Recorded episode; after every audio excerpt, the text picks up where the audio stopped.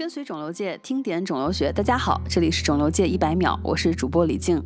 本期的主题是 neural addiction。前两天我在 Nature Review 杂志上看到一篇综述，题目是 The Natural Addiction of Cancer，翻译过来呢就是肿瘤的神经依赖性。我觉得挺有意思，可以分享给大家。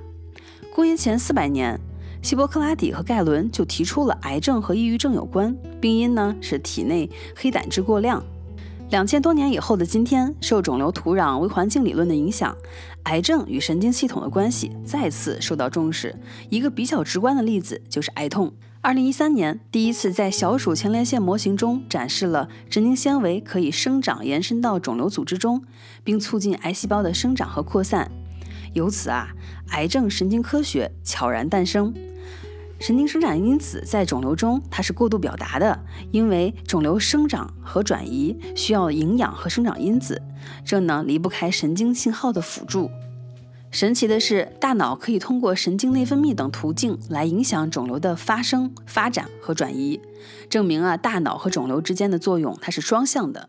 同时，这也给我们治疗肿瘤提供了新的思路。比如，临床前研究就表明，三环类抗抑郁药物它可以遏制胶质母细胞瘤或乳腺癌组织的生长和扩散。相关的临床研究正在开展。